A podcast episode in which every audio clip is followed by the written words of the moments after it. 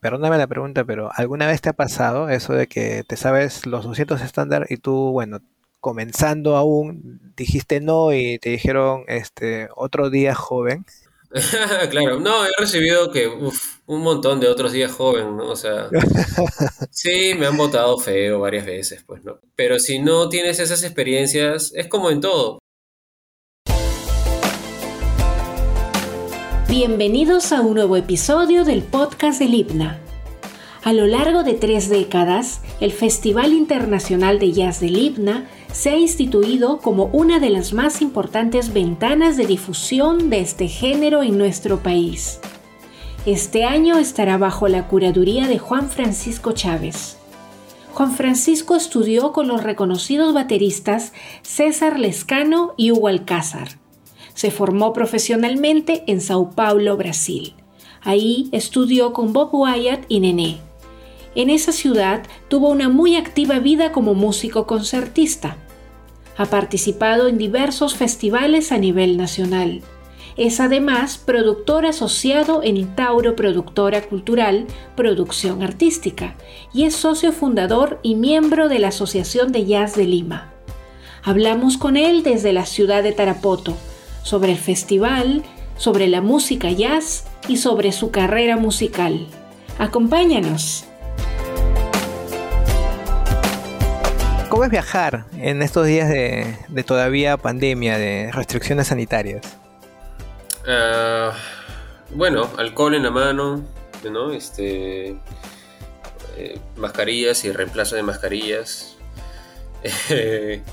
y con mucho cuidado en realidad, ¿no? Pero bueno, he elegido también estar en lugares con, poca gente, pues. Y, he tenido la suerte de, hacer eso, ¿no? Quedarme en casa de, un amigo, entonces... Nada, es con mucho cuidado en realidad. ¿Qué balance nos puedes compartir estos, de este año y medio de estar confinados? Claro, confinados. Pucha, yo he pasado varias cosas, en realidad ha sido, hace tiempo que no, eh, decidía tantas cosas en tan poco tiempo. Muy, eh, la pandemia, claro, ha apurado, nos ha apurado a todos, ¿no? Eh, claro. Y claro, hemos tenido que cambiar, hemos tenido que aprender cosas, he aprendido mucho en este periodo en realidad. me deja ese mensaje también, ¿no? De, que, claro, nunca es tarde, ¿no? Para seguir aprendiendo, ¿no? Para, para seguir este, o afinando habilidades o, o, viendo qué otras cosas puedes hacer. Porque claro, si no hubiera aparecido la pandemia, yo igual tendría estas capacidades, digamos, pero no, no se nos ocurre o no se me ocurrió por, por eh, alguna razón. Ah, y la pandemia te empuja, pues. ¿no? ¿Qué has aprendido eh, en estos días? Claro, yo estoy ahora editando. Eh, bueno, he aprendido como tres softwares diferentes en este, en este año que ha pasado. Ah, productivo, el año y medio. Sí, bastante productivo en realidad. Eh, musical, para mi sorpresa, aún a pesar de las restricciones, eh, se ha conectado a proyectos que, que, igual pueden producirse, grabarse en casa, por ejemplo, también fue un, este, una oportunidad, ¿no? digamos, para seguir aprendiendo. ¿Crees que ya sea básica eh, la implementación de un mini estudio para, para un músico profesional o esto ya existía de antes? Ya un músico profesional tenía su estudio en casa Sí, yo siento que la mayoría, la mayoría ya tenía, ¿no? O sea, la mayoría ya apuntaba a eso.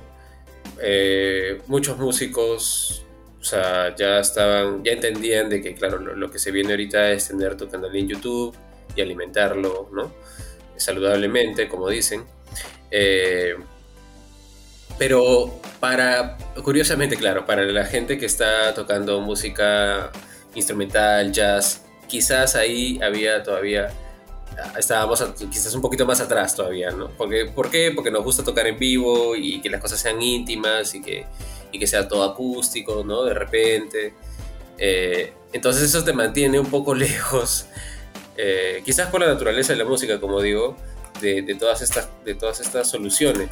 Pero la verdad es que, es que no, pues, no, no, no, hay manera. Ahorita tienes que tener tu interfase, ¿no? Tienes que saber grabarte bien y por lo menos, sí, claro, eso, eso es un mínimo, de todas formas. Claro, porque grabar jazz no es como grabar este un pop urbano, digamos, ¿no? Eso no, no basta con un teclado y un, un Fruity Loops para hacer la edición, es otra cosa. ¿no? Bueno, es más orgánico, ¿no? Eso creo que podemos estar de acuerdo varios. Eh, tuve una experiencia, de hecho, grabando para, el, trío con el que toco, en el que estábamos grabando dos, porque por cuestiones de pandemia no podíamos estar los tres en un mismo cuarto, ¿no? Entonces hicimos una toma de este tema, eh, el guitarrista y baterista que soy yo, y después se montó el contrabajo, ¿no? Y el resultado salió bastante bien, en realidad, bastante cercano a lo que podrías tener eh, en vivo, digamos, ¿no? Igual no es lo mismo, nunca va a ser lo mismo. Eh, pero nada, ahí estamos encontrando soluciones, ¿no? Y formas. Al límite siempre. Con los músicos que en, algún momento hemos conversado en este podcast, nos contaban que los conciertos virtuales han llegado para quedarse, porque son una especie ahorita, digamos, una especie en evolución, en nacimiento, digamos, está definiendo una nueva forma de, hacer música. ¿Tú compartes ese, esa opinión? O sea, no estaría tan seguro, pero en definitiva, eh, esta manera de compartir música sí creo que se queda. O sea, siempre va a haber con estas, eh, bueno, con estas regulaciones de, todas maneras, ¿no? Siempre va a haber eh, esta forma, creo, ahora, ¿no? Nos grabamos y después ese concierto eh, se edita un poco y, ya, y eso es lo que se comparte y eso es lo que, ese es el producto, digamos, ¿no? Yo sí creo que está para quedarse, sí, pero creo que una no le quitaría a la otra, ¿no? Me gustaría pensar de que justamente porque ahora tenemos que ser menos, este es un, comentario que hacían entre, colegas que tocan jazz, que ese, es el momento del jazz, pues, 50 personas es para un jazzista, pues, uff, está lleno todo, ¿no? es como que, no sé, se llenó la casa con 50 personas. O sea, las Big Band ahorita la tienen un poquito complicada todavía. Pucha, me encanta las Big Band. Es, es, siento que es, es la mejor forma. Es muy, es impresionante, en verdad, ver una Big Band en, acción, ¿no? Pero sí, pues, eh, mover eh, de 15 a 20 músicos Ah, y que estén todos ahí. Me, ahorita ya me estreso nomás pensando en la logística, ¿no? Pero, pero pucha, yo creo que no es imposible en realidad, ¿no? O sea, con, con la correcta organización eh, estamos en capacidad, creo yo, para tener un, un, concierto lindo de Big Band con sus paneles y con todo lo que hay que tener, ¿no? Ahora, pero, pero sería lindo, pues, Siempre he visto que los tríos o las pequeñas agrupaciones casi, casi nunca, casi nunca de verdad, han tenido partituras en consigo o, muy pocas veces. Eh, al contrario de las Big Bang, que nunca están sin ellas, por lo menos las que yo he visto. Eh, se debe. Eh, sobre esto me nace hacerte una pregunta. ¿Es complicado hacer improvisación con una Big Band? Bueno, usualmente las Big Band tocan temas. vamos, son arreglos más complicados, ¿no? Más complejos quizás que un grupo o un cuarteto pequeño. Entonces, de todas maneras, se necesita el papel ahí para recordar eh, cómo, era, cómo era esta cosa, ¿no? Cómo era esta forma tan larga que, que claro, por ahí te lo memorizas y, de todas maneras te lo memorizas, ¿no? Pero hasta cierto punto. Eh, y entonces, nada, es, es, muy ordenado. Por eso también me gustan las Big Band y lo que sucede con ellas, porque empiezan a tocar y y nada, hay un, hay un momento que van a haber backgrounds, ¿no? Van a, van a sonar los vientos por atrás, va a haber, y van a haber momentos de solos, y probablemente va a haber una forma particular del tema para solear encima, ¿no? Entonces, que sea fácil o difícil va a depender de, del tema, ¿no? De los cambios que tenga, cambios armónicos, cambios rítmicos eh, que tenga y qué tan, eh, qué tan difícil es tocarla. Pero pero nada, el comentario que te puedo hacer es que, es que justamente en la Big Bang todo está muy ordenado, todo, está, todo tiene su sitio, es quizás un espacio con más parámetros, pues, ¿no? Que un cuarteto trío en el que, dependiendo de, la agrupación, puede abrirse un montón y puede ser un poco más este, eh, borrosamente artístico o estéticamente borroso. ¿no? Entonces, que, que, en una Big Band, porque claro, tener a 18 músicos tocando free se puede hacer y suena increíble, pero es muy difícil. ¿Has sido parte de alguna Big Band? he apoyado algunas Big Bands acá, sí, de hecho, eh, en, algún momento, hace unos años. ¿En qué formato te sientes más cómodo? Claro, yo diría que depende del repertorio. que me puedo divertir mucho tocando en una Big Band. Eh, y de hecho es, es, muy divertido. Es muy, para un baterista, más todavía, creo.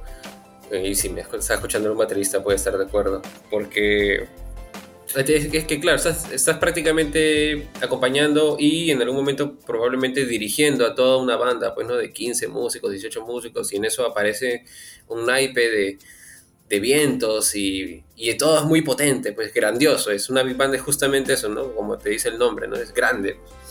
Claro. Eh, y el trío o cuarteto o, o, vamos, o quinteto, sí puede ser una experiencia, pues... Eh, bien intro también.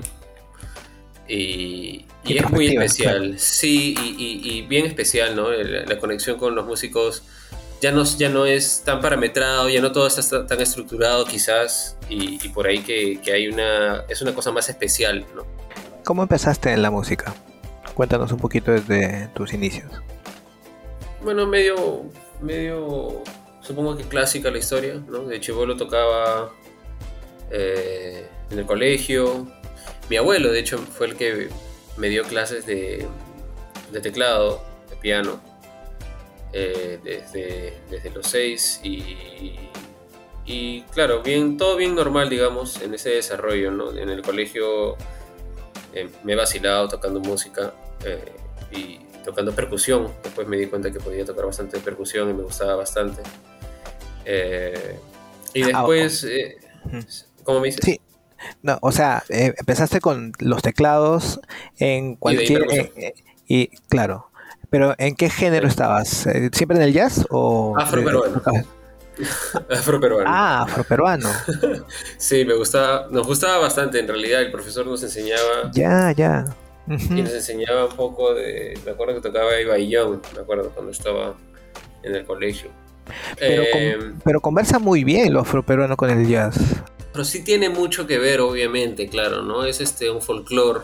Y la verdad, ese es, ese es, un, es un punto que, que, que, también podemos recordar, ¿no? Que, que jazz es, es, es, una mezcla, ¿no? Es una mezcla también, es un folclore que, que claro, no nos pertenece y, y, ha evolucionado un montón y ha sentado bases para la música occidental que escuchamos ahora, pero, pero claro, en sus inicios es, es un folclore también, ¿no?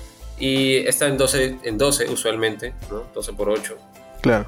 Que es afroperuano, pues también, ¿no? Es, es un ritmo africano en su raíz. Entonces, sí tiene mucho, claro. Sí tiene mucho. ¿Y, y... cómo, ¿y cómo así cambiaste los teclados por, por las baquetas?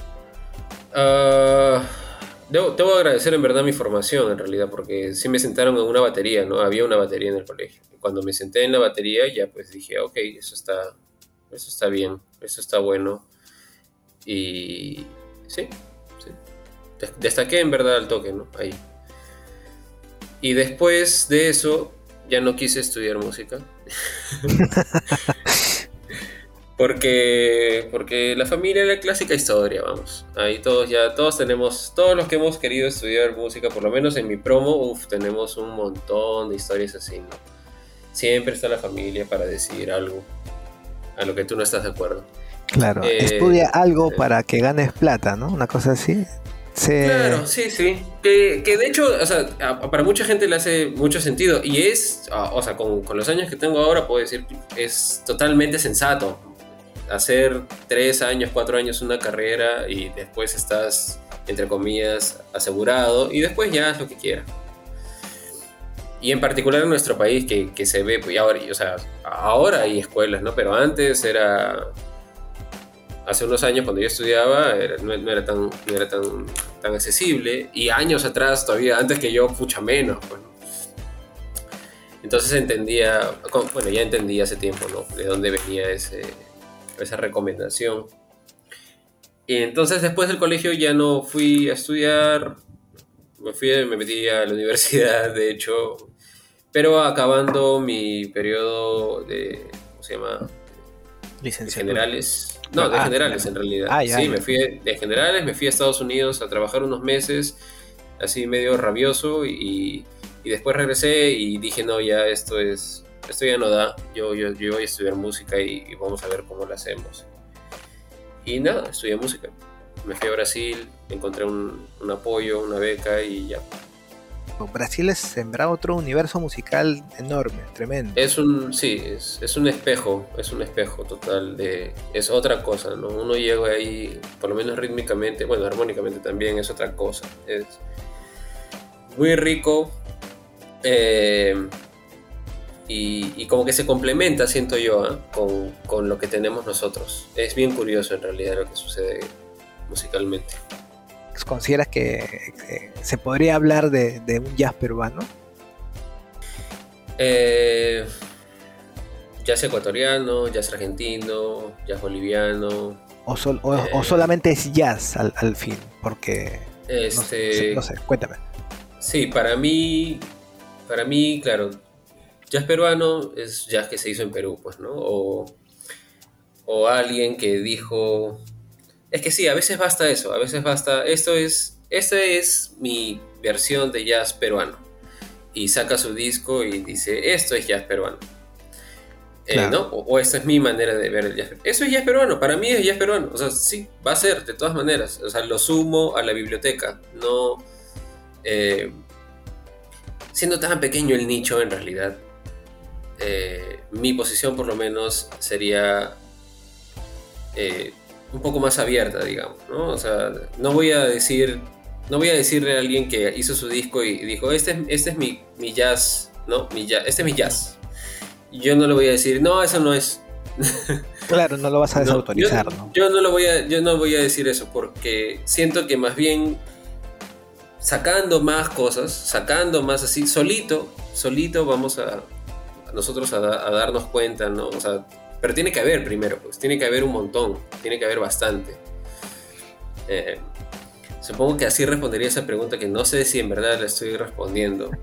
No, no, sí, claro, claro que sí. Pero bueno, sí. A, lo que voy es que eh, alguien desde fuera diría que solamente podría hablarse de un género acá, digamos, ya peruano si es que tiene elementos ya fusionados de su propio folclore. Pero no sé si sea tanto así, ¿no? O sea, si yo, no, Gypsy Jazz, o sea, acá es de todas maneras una expresión peruana, porque son músicos peruanos, ¿no? Pero no. claro, pero a eso iba, ¿no? Cuando, cuando en la nomenclatura, pues, ¿no? Estás haciendo el disco y, le, y dijiste que eso ya es peruano. O sea, vas a tener tus razones, pues, ¿no? Vas a, vas a escribir tu párrafo, ¿por qué, no? Ahora sí, de hecho te diría, sí va a ser bien difícil decir eh, que alguien escuche, digamos, un disco de Gypsy Jazz que hiciste en Perú y que escuchando diga, ah, eso ya es peruano. Ah. ¿No? Porque, va a sonar a Gypsy Jazz, pues, ¿no? Entonces, ahí sí va a ser medio complicado, pero pero vamos, hay tantas fusiones que podemos hacer acá, tantas, tantos descubrimientos que todavía faltan, tantas puertas que hay que abrir. Eh, a mí me emociona un poco, ¿no? Eh, de hecho, todas las cosas que se pueden hacer aún. Hablamos un poco del Festival de Jazz, del IPNA. Se viene la 31 edición del Festival Internacional de Jazz IPNA. Así es. Y edición en la cual te tenemos de curador. Cuéntanos eso. Cuéntanos cómo es curar un festival de jazz en épocas de pandemia. Eso, eso de ahí es. da para una hasta para una miniserie, el solo el título. este. Bueno, ah, antes. yo he tenido experiencias ya curando, ¿no? O por lo menos estando en, el equipo que organiza un festival. Eh, Claro, sí, pues es cierto, es diferente en pandemia, es diferente virtual, no... Eh, es sí y no, porque en verdad eh, es el contenido, pues, ¿no? Al final, lo que quieres. Eh, que haga un poco, que, tenga sentido. Pues, Entonces, yo, le hubiera pasado la voz probablemente a los mismos artistas de haber sido presencial eh, el, festival, ¿no? necesariamente porque es virtual he tenido que, que, eliminar alguna opción o buscar a alguien más. Y es porque, eh, por lo menos para estos artistas internacionales que tenemos invitados, es, es, es, es, común, pues, ¿no? Ya hacerse, hacerse un concierto, grabarse algo. Eh, no es sorpresa para nadie, y menos ahora, pues, ¿no? Con, con todo esto de la pandemia, que ha hecho hincapié en esta manera de hacer las cosas. Eh, se, me ocurre que, eh, se me ocurre que una de las, ventajas en este formato, eh, claro, tenemos también actividades presenciales, pero al momento de ser virtual podrías, podría público desde fuera incluso del país acceder a ver estos conciertos. Háblanos un poco, por favor, de los, los artistas, los músicos que van a venir que van a estar. Sí, que van a estar. Sí, Exacto. sí, yo también, yo también a veces me, me, confundo y pienso que están viniendo o algo así. Claro. Eh, bueno, está Bobby Shu, que es un trompetista norteamericano y que se va a presentar a dúo con un pianista, con Jim Arendt. Eh, eh, Bobby ha estado, ya ha estado presente en un festival del himna, pero hace muchos años. ¿no? Y, nada, me pareció como una manera, pues, de, como un tributo de nuevo, ¿no? Hacia Bobby, pasarle la voz de nuevo. Han pasado muchos años, en verdad, desde que él ha estado. Él ya es, este, octogenario. Ah. pero, pero nada, impecable, ¿no? Es, un maestro. Sigue tocando, este, toca muy bien en realidad. Eh, y tiene todo el estilo. Sigue soplando. Exacto, uno diría, pues no, sigue soplando, sí, sigue soplando y, perfecto.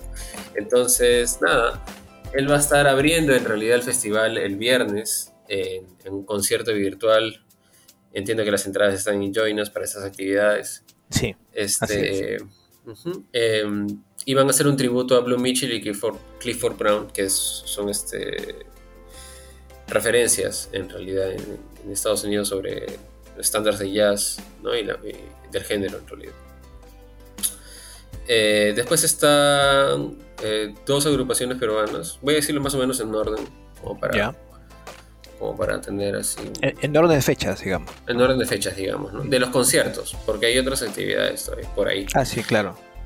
El siguiente concierto sería de Chinchano, que es esta banda liderada por Juan Daniel Pastor, baterista, desde Chicago y ha grabado en formato de cuarteto. Eh, y ese grupo pues este, es, fusión justamente afroperuana. Es una, bueno, no solamente afroperuano, ¿no? Juan Daniel ha explorado pues el ritmo peruano que se ha encontrado en realidad. Entonces, y ha llevado a la banda por ahí, ¿no? Eh, y lo logran, lo logran, lo logran muy bien. Me, gusta mucho la música que hacen. Y bueno, ese es Juan Daniel. Juan Francisco, y también tenemos la especial participación de Juliana Socia, ¿no? Eh, que ha venido gracias al apoyo del Instituto Italiano de Cultura. Así es, así como dices. El domingo 17 eh, va a haber un concierto de ella, de hecho, que es un registro ya que ella, ella ha querido compartir con nosotros. Y bueno, previo a eso hay una entrevista pequeña en realidad a Juliana que está muy interesante eh, también invito a, a, ver. Y, nada, es un gusto tener pues, ¿no? a una artista como ella, una trayectoria pues impresionante. Ella, ella tocaba acordeón y tiene muchos tangos. Tiene, le gusta la fusión, ¿no? o sea, está es justamente pues esto que, que, que, hablábamos también, o sea, e, está, sigue abriendo puertas. Y después en orden está Laura Robles y Carlos Corona, eh, que es un amigo guitarrista de ella. Ellos están en Berlín y también grabaron nos grabaron un, concierto. Eh, este, este concierto supongo es el que, que tiene, digamos, a ver, tiene um, la característica de improvisación que tiene el jazz. ¿No? Eh, pero no tiene quizás esa estética que uno esperaría cuando le dicen jazz, ¿no? Laura está tocando cajón y instrumentos eh, así secos. De percusión, cajita, por ejemplo. Carlos está tocando guitarra acústica, ¿no? Y van a tocar, son ritmos eh, latinoamericanos, pero el dúo está, improvisando, pues. Y está, como te decía antes, abriendo puertas. Eh, siento que eso de todas maneras merece su sitio ¿no? y, aplauso en, en, un contexto de un festival.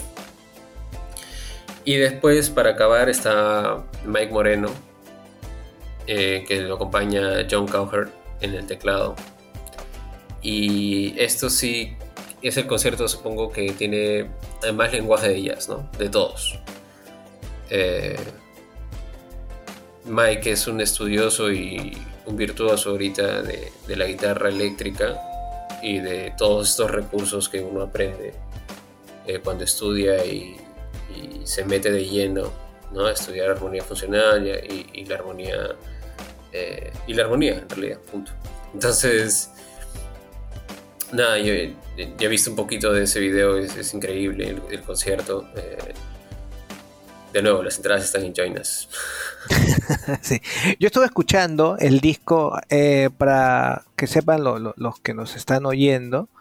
Eh, para las fechas en las que nos están oyendo esto, claro, ya, ya posiblemente este Por lo menos el de Bobby, creo. Sí, el de Bobby ya, ya, debe haber pasado, pero les recordamos que está en la página web del Himna y en Spotify el playlist oficial de la, del festival donde pueden escuchar a todos estos artistas.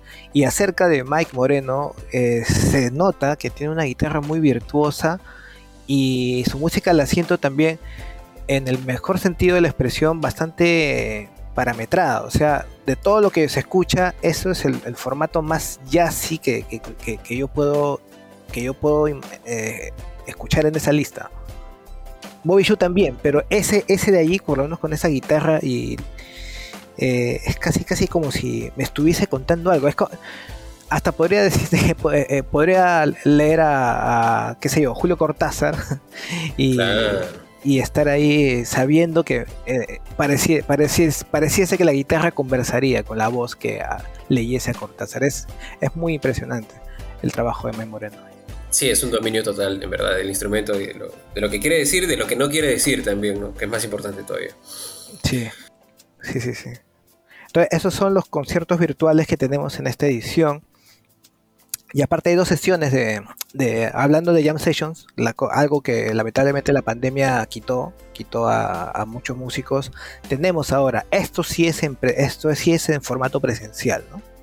Así es, en formato presencial y dos tríos van a estar, ¿no? Eh, el sábado 16 es, es el primer, la primera presentación y lo que tienen estas sesiones es que estos músicos que se están juntando eh, no han tocado juntos.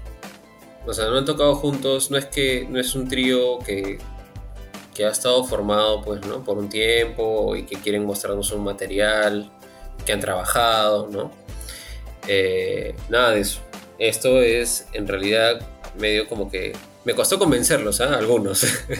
Pero es medio como que tirar, tirarlos al fuego, ¿no? O sea, ¿qué es lo que se experimenta en realidad cuando estás tú en, eh, en una sesión de jam?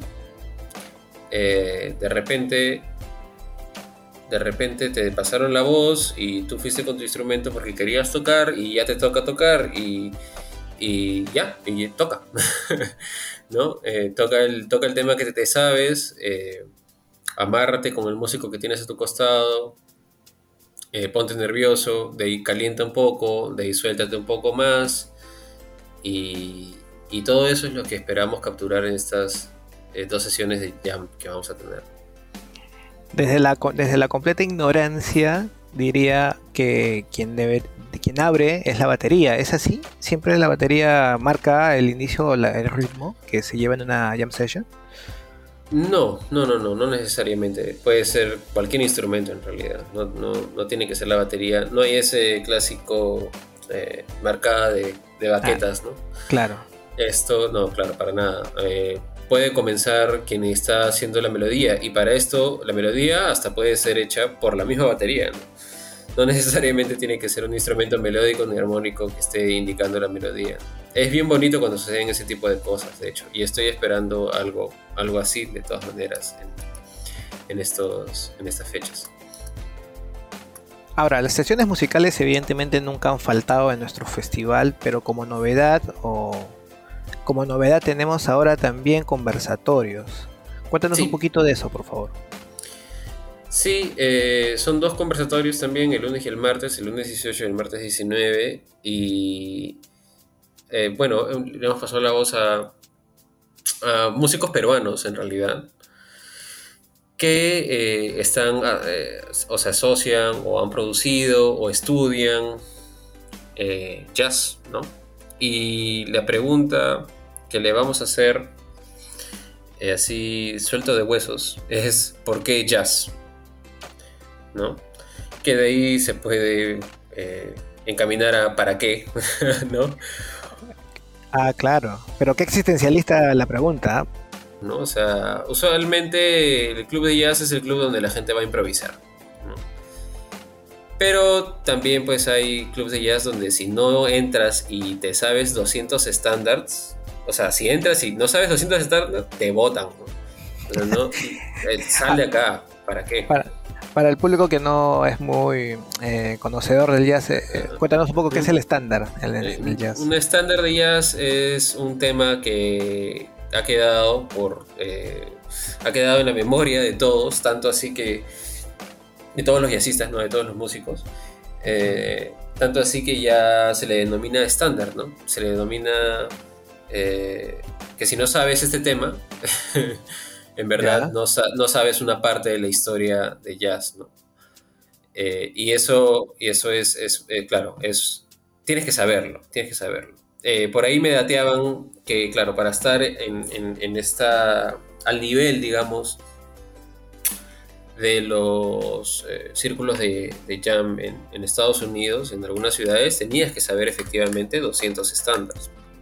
Tenías que tenerlos, tenías que tenerlos ahí.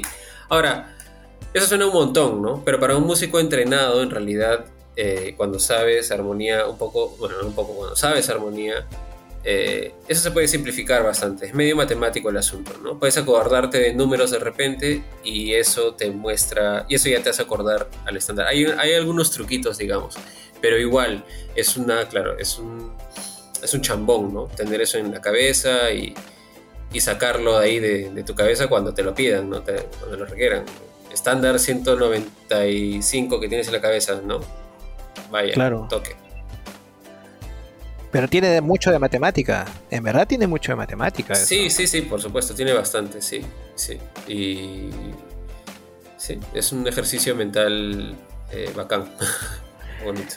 ¿Alguna vez, alguna, eh, perdóname la pregunta, pero ¿alguna vez te ha pasado eso de que te sabes los 200 estándar y tú, bueno, comenzando aún, dijiste no y te dijeron este otro día joven. claro, no, he recibido que un montón de otros días joven, ¿no? O sea, sí, me han votado feo varias veces, ah. pero, pero si no tienes esas experiencias, es como en todo. Hay cosas que ni qué, pero es como todo, sí, en, el sentido de que, claro, hay que pasar, hay que pagar tu piso, ¿no? No es que naces sabiendo todo nunca, nadie, ¿no? Y, y en algún momento especialmente joven, vas a pensar que sabes todo, pues no rápidamente te vas a dar cuenta que es otra la realidad.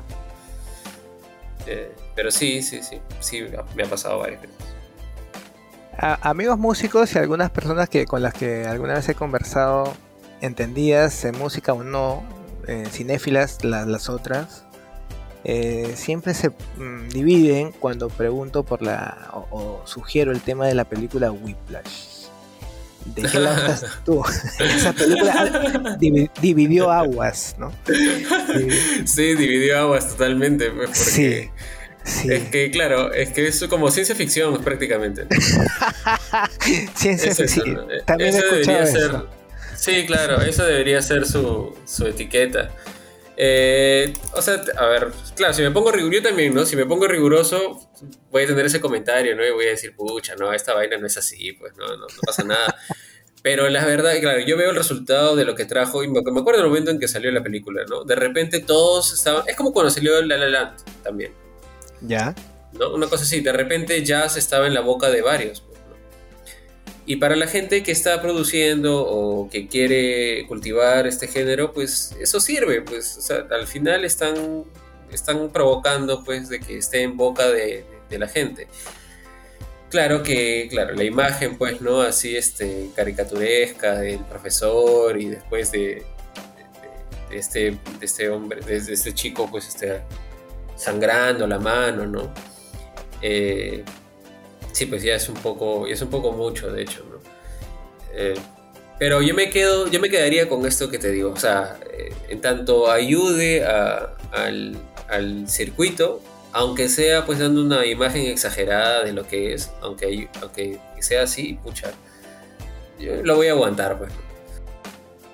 Bueno, Juan Francisco, ha sido muy grato hablar contigo esta, esta noche. Eh, me gustaría que por favor nos dejes algunas recomendaciones de, jazz, así como, como para que la gente ahorita vaya y, googlee un poco y, saque algo que, pueda estar ahí a la mano y de lo que se están perdiendo. a ver, eh, un saxofonista que me gusta un montón y lo escucho literalmente hasta cuando estoy enfermo eh, y cuando, bueno, para todo tiene. Eh, Coleman Hawkins. Eh, no, sé si lo escribo, pero bueno, Coleman Hawkins. Después, un contrabajista que para mí es como. Claro, en mi época formativa, él fue. que toca. o que vamos, que, que ha hecho una estética moderna del jazz y muy rica en verdad. Dave Holland. Ya. Eh, y bueno, me iría más atrás todavía para tener las raíces bien puestas y les diría a todos y les recomendaría a todos y a todas que busquen a Mary Lou Williams, que es la profesora de Thelonious Monk. Ah, bien atrás también. Sí, bien atrás. Y es curioso que ella, voy a, voy a aprovechar tu podcast para hacerle propaganda porque tiene muy poca propaganda. Ella tiene un disco que se llama The Black Christ of the Andes. En inglés, ¿no? En castellano, el Cristo Negro de los Andes. Hace referencia a nuestro Cristo. Justo lo digo ahorita, mira, en octubre para que esté un poco más misterioso todo, pero eh, recomiendo mucho buscar ese disco, es, eh, es un vacilón y a la vez eh, místico y por ahí hay un par de temas que uno juraría que los grabó el 2005, ¿no? una cosa así. Gracias Juan Francisco por esta esta grata conversación. Gracias a ti, Cristian. Y ojalá que nos podamos ver en el transcurso de este festival de jazz que ha iniciado, porque de hecho que esto sale después de la inauguración el 15 de octubre y va hasta el 23 donde podrá el público oyente participar de eh, conciertos virtuales, sesiones de improvisación, conversatorios, donde nos se ha planteado la existencial pregunta de por qué jazz y van a estar moderadas por ti, dicho sea de paso, ¿no? Esas sesiones de, de conversación. Sí, eso lo estoy pensando todavía, pero... ya lo anunciamos por si acaso. no, sí, sí, sí, voy, impresiones, a estar, Voy a, voy a estar con mi cámara bien afinada. Esto ha sido todo por hoy. Te recordamos que puedes seguir al IBNA en sus redes sociales y visitarnos en www.cultural.ibna.edu.pe, en donde te enterarás de nuestras actividades culturales. El IBNA es un lugar seguro, así que puedes visitar nuestros espacios de exposición y nuestro museo de grabado previa inscripción. También puedes ver nuestras actividades sin salir de casa. Hasta pronto.